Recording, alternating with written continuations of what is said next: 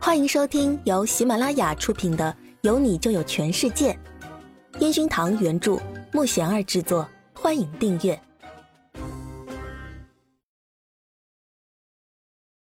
第五十四集，是吃醋了吗？是啊，我也挺想休息的，但是目前还是工作比较重要。哦，对了，告诉你一个好消息，我有机会开始尝试给歌手写歌词了。苏姿玉一说到这个，马上就开始开心起来。唐昊看苏姿玉转变的这么快，于是很开心的跟他交流音乐方面的话题。没想到两个人一聊就聊到很晚。当唐昊送苏子玉回到小区门口的时候，苏子玉冲唐昊开心的招手拜拜。唐昊转身的时候，看到陈焕宇正好开车过来。你来找我？陈焕宇伸出头问道。不是，我刚送小玉回来。唐昊冲苏姿玉的方向指去，陈焕宇转头看向正走进小区里面的苏姿玉，脸色沉了下来。那我先走了。陈焕宇正准备关好车窗。阿宇，这件事你处理的很好，我替小玉谢谢你。不用你谢。陈焕宇关上车窗，一踩油门往小区停车场开去。宁菲菲的生日会，苏姿玉拿着小礼品来到 KTV 包房。只见最大的豪华包房里坐着的都是公司员工，还有一些刚签约的新晋歌手。陈焕宇最后才进场。只见他进来的时候，旁边站着夏可儿。陈焕宇穿着简单的黑色休闲套装，而夏可儿穿的是同款的粉色休闲套装，让人看起来他们两个更像是情侣。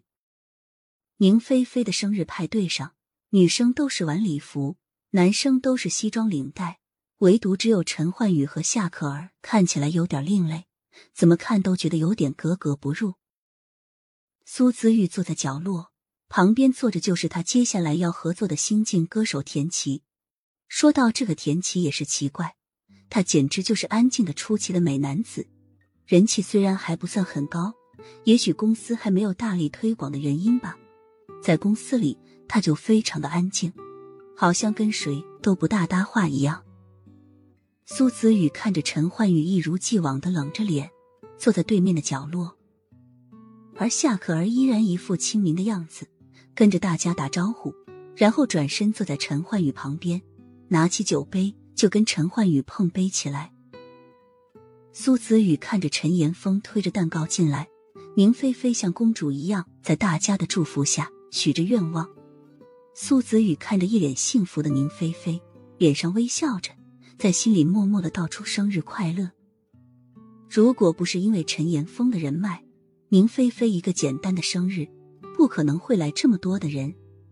可能因为宁菲菲爸妈从小把陈岩峰当儿子一样养大，所以陈岩峰对待宁菲菲那种无条件的宠爱，在宁菲菲看来，总是那么理所当然。蛋糕切完后，大家都开始互相各自玩自己的。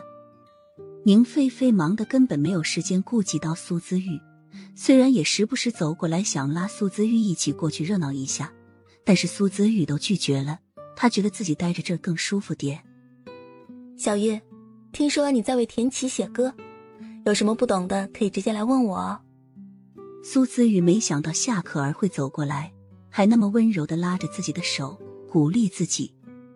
苏子玉一脸感激的冲夏可儿笑笑：“谢谢可儿姐，你真是太好了。”夏可儿冲苏子玉笑了笑，直接拉起苏子玉的手，来到陈焕宇的旁边。焕宇，小玉也开始写歌了，我们一起鼓励他一下吧。来，小玉，敬你。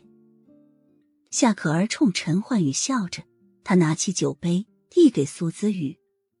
苏姿玉紧张的两只手抓着酒杯，看着陈焕宇拿起酒杯，瞥了自己一眼，然后直接饮了起来。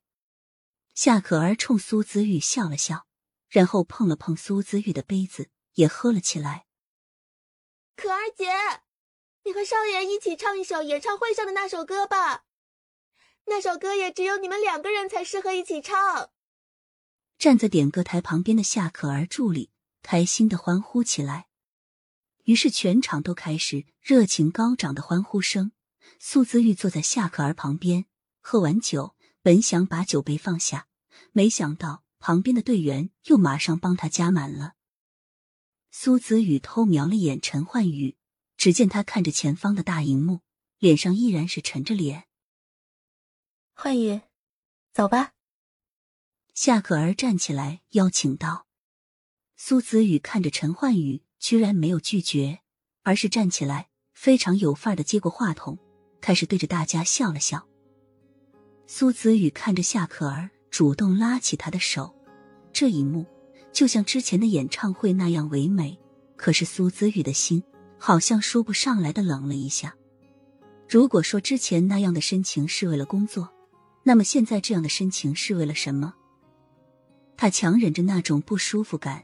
盯着站在前面深情对唱的他们，暗黄的灯光下，苏子宇感觉整个包间里就他是一个人坐在这里，孤单的好像也只有自己才能体会现在的心情。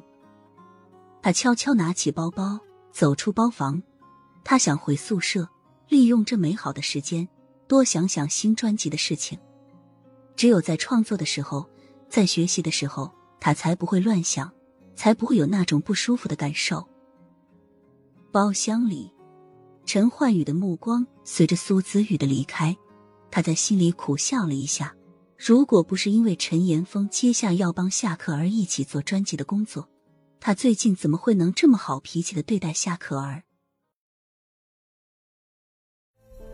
本集已播讲完毕，请订阅专辑，下集精彩继续。